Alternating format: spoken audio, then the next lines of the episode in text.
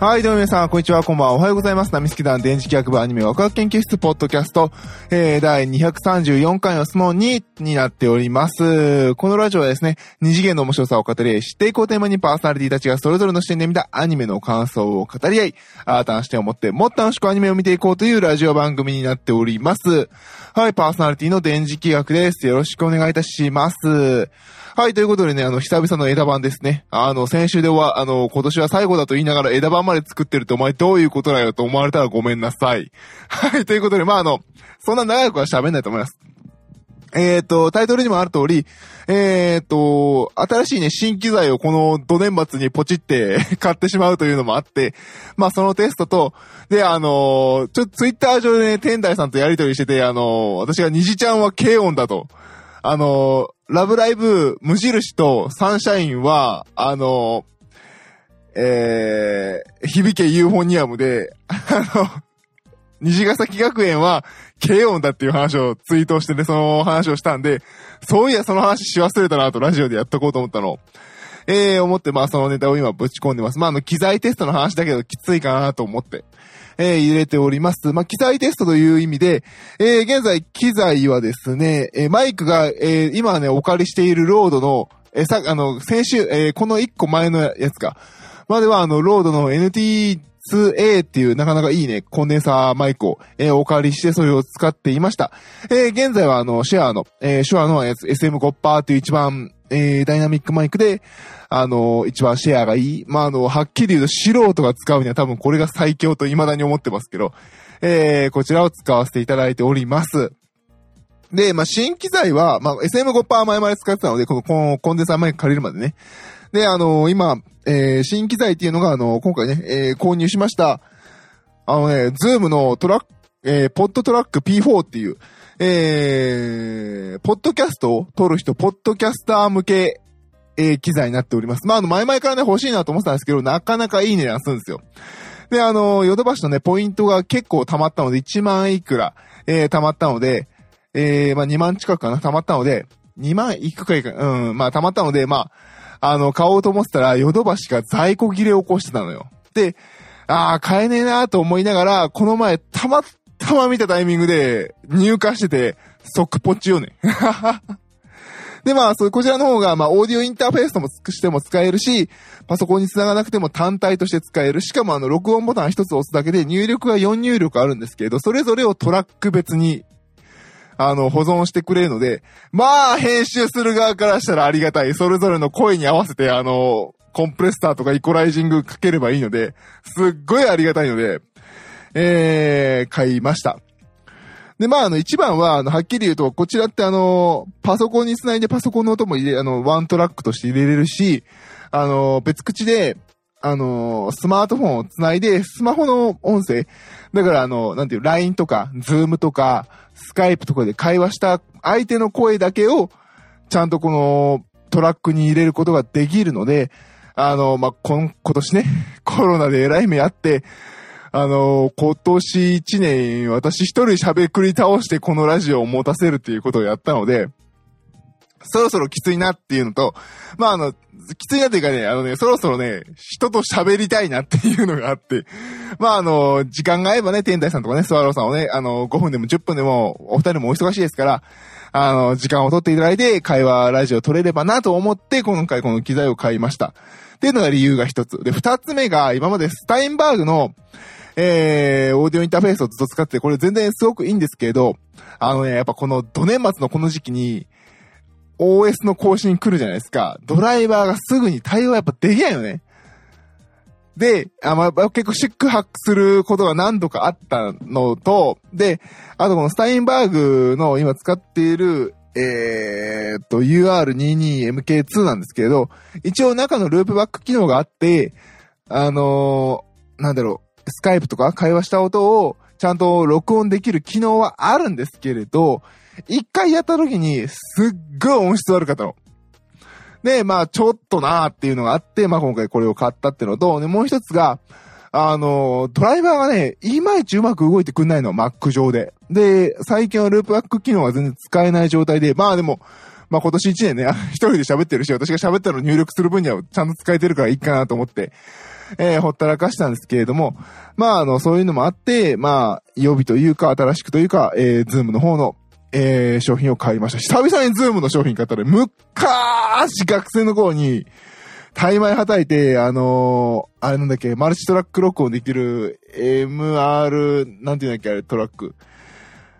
マルチレコーディングマシンを買っと、あのー、なんかね、ドラムリズムマシーンが、あの、一緒になってるってやつ買った、昔。あの、コンパクトフラッシュだもん、録音、あの、メディアが。本当にもう十数年前に買ったやつ。それがね、すごい安かったの、 ZOOM って。だか安い商品ってイメージだったんだけど。まあ、あの、結局ね、あの、マルチトラック録音も、まあ、ちょこちょこね、遊んだんですけれど、うまく使いこなせず、ドラムマシンなんかね、本当に全然うまく使いこなせなかったなっていうのが、えー、思い出ですね。 MIDI もね、うまく使えなかったね。まあ今ね、こうやってラジオとか撮ってるの思えば、あの、あの時ね、ああいういろんなことをやったことも一つのね、まああの自分の糧として生きてるのかなと思いますけどね。いやー、まあまあまあ、あの頃は楽しかったかなっていう気はしますけど、あっという間にパソコンで全部できるようになっちゃいましたからね。まあそう言いながらね、今回あの、似たような形で、あの、単体で録音することができるマシンを買ってるんだから、まあ、世の中どうなるかわかんないよね。うん。でもね、まあ、あの、このね、あの、ズームの今回買ったこの商品が、うまく機能した場合は、またね、その、えー、作品をね、皆さんに見たり聞いたりしていただければなと思っております。見えるようになるかわかんないけど。はい、なので、まあ、あの、今回はね、あの、なので、あと、まあ、多分ね、普通にマイクから ZOOM の機械通してパソコンに今は Logic Pro で直接録音してるので、あんまり普段と聞いてるのは変わんないかもしれないです。変わったとしたら、入力しているマイクがコンデンサーマイクからダイナミック、えー、SM5% に変わったことかなくらいです。でもね、まあ今喋ってて思うのは SM5% やっぱりいいねっていう感じがすごくしますね。安定しているというか、あそうね、あの、まあ、良し悪しなので、どっちがいいってのはないんですけれど、コッパーの場合、常に自分で手でマイク持ってるので、どんな風に体を動かそうがマイクの位置って変わんないわけですよ。ちゃんと脇締めてね、マイクの位置を固定してさえしまえば。っていう感じですかね。うーん。まあまあまあまあ。どっちでもいいかなっていう、聞く側にとってはどうでもいい話ですよ。はい、ということでね、えー、まあそんな感じで今回機材を新しくして、そのテストも兼ねて今取らせていただいています。で、もう一つが、あの、西ヶ崎学園スクールアイドル同好会や軽音だっていう話なんですけど、まああの、これまでのラジオでも散々語ってましたけど、今までのミューズとか、アクアって、やっぱり勝つことが目的なんですよ。まあもちろんね、あの、廃校の危機を阻止するのが目的なので、その、廃校がなくなってしまえば、ミューズの場合はもう、そもそもアイドル、スクールアイドルを続ける必要ってないよねっていう感じだし、アクアの場合も廃校が決まっても、今度はその自分たちの学校があったんだってことを世の中に残すために勝つわけじゃないですか。だから、なんていうのかな。あのー、やっぱり、どちらかというと、スクールアイドルをやるってのは、あの、む、あの、間違った、あの、解釈違ったらごめんなさいね。あの、私は、やっぱり見た感じ、無印もミューズもアクアも、スクールアイドルって手段なんですよね。全然いいんですよ。あの、青春を謳歌するための手段という考え方であれば全然いいんだけど、なんていうのかな、青春を謳歌することが目的になってないんですよね。どちらかというと、勝って自分たちを示すことが、なんでしょうね。あのー、手段、その目的になって、スクールアイドルはそのための手段であるっていう感じで、なんでしょうね、あの、久々に思い出しましたね。あの、うちの弟にね、このアニメ面白いよって、ラブライブと、あの、ガールズパンツァーを進めたんですね。で、それはどういうアニメなのって一つは、あの、廃校の危機を救うためにスクールアイドルを頑張るアニメなんだと。で、もう一つは廃校の危機を救うために戦車道を頑張るアニメなんだと。何が違うのって言われてね。だから、うーん、なんでしょうね。やっぱり大目的のために、その物語が、ストーリーがあって、その手段が奇抜であるっていう感じなんですよね。うん、だから廃校の危機免れたらそれやる必要ないよね感とか、ちょっとね、あのー、今、まあ、すごい面白いんですよ。それぞれあの、私大好きで見てるんですけれど、虹ちゃんを見た時になんか、やっぱ違うな感があったんですよね。新時代、新時代でもないんですよね。この感覚って私たちは実は軽音で、えー、味わってるし、軽音が大ブームを起こしたはずなんですよね。軽音って結局自分、なんか、み、自分たちがやりたい軽音楽をやってて、で、あのー、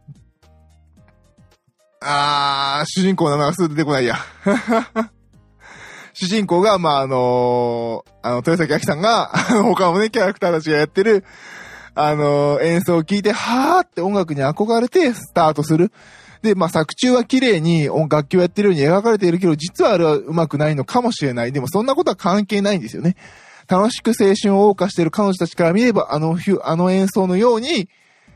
見えている。そういう物語だったんですよね。だからあの特にライバルキャラも出てこなかったし、あの、学園内で弾いてるだけで外に出て他の演奏と自分たちを比べたりもしない。うん、そういう、それでも、だって学生生活ってほとんど、おおよそほとんど99%ぐらいの人がそんな生き方だし、そういう楽しさで、えー、生きている。エンジョイ勢って言われるかもしれないけど、あれが楽しさだよねっていう青春感があった。でもそれって、軽音がすごい示したのに、その後追うのってなかったっすよね。あんまり。もちろんなぞろうとしたのもあったけれどっていう感じはしますけど。で、久々にそれをなぞ、なぞるというか、そういう形で出てきてヒットしたのがゆるキャンじゃないですか。結局あれも人とは競わないっていう。まあ、競技ですらないけどね、キャンプは。うん、そういう話で、で、その要素を、あの、スクールアイドル、えー、ラブライブっていう、そのスクールアイドルたちが競い合うラブライブをタイトルにした作品で、それをやるっていう。それがまあ象徴的だったのが3話と4話かな。えー、3話でラブライブなんか出なくていいって言ってね、そもそもラブライブに出ること自体に意味があんのかって、自分を犠牲にすることにラブライブの意味ってあんのっていう、えー、形ですね。まああの、よくね、みんな野球に例えますけど、まあサッカーでも何でもいいんですけど、全国大会出るためにお前野球やってんの？みたいな、甲子園で優勝するために野球やってんだ、へえ、みたいな。そんなニュアンスがありましたよね。で、4話の方は、えー、まあ、結局、あの、なんだろう。ソロアイドルになると、まあ、ラブライブに出れないことはないんでしょうけど、遠のくみたいな。多分点数制があるんでしょうね、ラブライブに。まあ、それで勝つための行動があったんだけれど、そうではないと。えー、勝つために、ラブスクールアイドルの自分たちの活動はやらないと。それぞれの力、えー、それぞれの魅力、それぞれのやりたいことを表現する手段としてのスクールアイドルなんだと。自分たちは活動したい。自分たちの中のものを出したいと。うん、だからその表現手段としての、えー、ラブライブなんですよね。だから、勝つための方程式がある勉強とか、部活動のあの、なんだろう、スポーツの戦いとか、点取ればいいっていう。バスケとかは簡単なんだけど、簡単っていうかまあ、やることが決まってるからね。でもやることが決まっていない、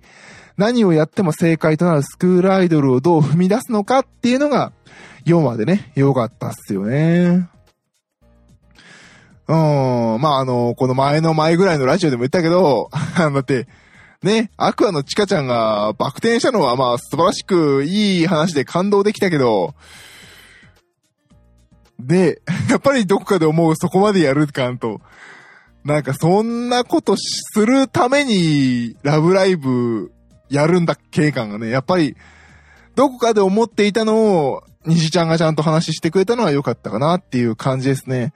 うん、だからなんか西ちゃんはあの、軽音感じがしましたね、個人的には。で、あの、逆にアクアとかミューズはやっぱり勝ちたい。自分たちを示したいっていう、そこの、まあそれはそれですごく直球の自分のね、人間的な欲求で、それはそれで高校生らしくて素晴らしくいいんですけどね。そこはやっぱり響けユーフォニアム感がありましたね。響けユーフォニアムでも一番最初の方にありましたね。あのーなんだろう、あの、なんでしょうね。あの、ダメ男みたいなあの先生が来てね。皆さんはこれからどうしていきたいですか？全国で金賞を目指すんですか？それともあの楽しく、ここで音楽を楽しんで卒業していくんですか？どっちも楽しい音楽の道ですって一番最初に示しましたよね。で、その中で勝つ道っていうのを選んだのがあのストーリーだったんですよ。私は全然あの音楽エンジョイ勢でもいいと思ってますからね。楽しく音楽することの何が悪いんだぐらいの感じですけどね。いちいち競わなきゃいけない。だって競わなきゃいけないってことは、やりたくない音楽やらないといけないわけですよ。その辺の話って結構あの、のだめカンタービルでも語られてますよね。その、それをやる意味って何なのかね。音楽、自分が入った音楽って、そのためのに始めたんだっけってのは絶対にどっかで、えー、ぶつかりますからね。そういうのを選ばずに、その、だからあの、滝先生だっけ？あの先生が、どっち選びますかで楽しんでいきますっていうのを選んだのが虹ちゃんなんですよね。それが軽音だと思ってるし。で、なんでしょう、やっぱりあの、ストーリー性、物語性を持たせるためにやっぱりどんなね、いろんなどんどん出てくる作品もありますけど、どんな作品にやっぱ強敵と戦って勝つみたいなね。全国大会に行くとかね。ライバルに勝つとかなんですけど、そうではないだろうっていうね。そうじゃなく、そうでないとストーリーにならない。そうでないと学校生活って面白くないのっていうのが、あの、虹ちゃんところにあったのが、私はすごく良かったなーって思いますね。スクールアイドルという、やっぱスクールアイドルだからやっぱ学校の活動なわけですよ。だから別になんかあのグッズとか売られたけど、多分あれ権利関係どうなのって出るたびにネタになってますけど、やっぱり金儲けを目的には、えー、してない活動っていうのが、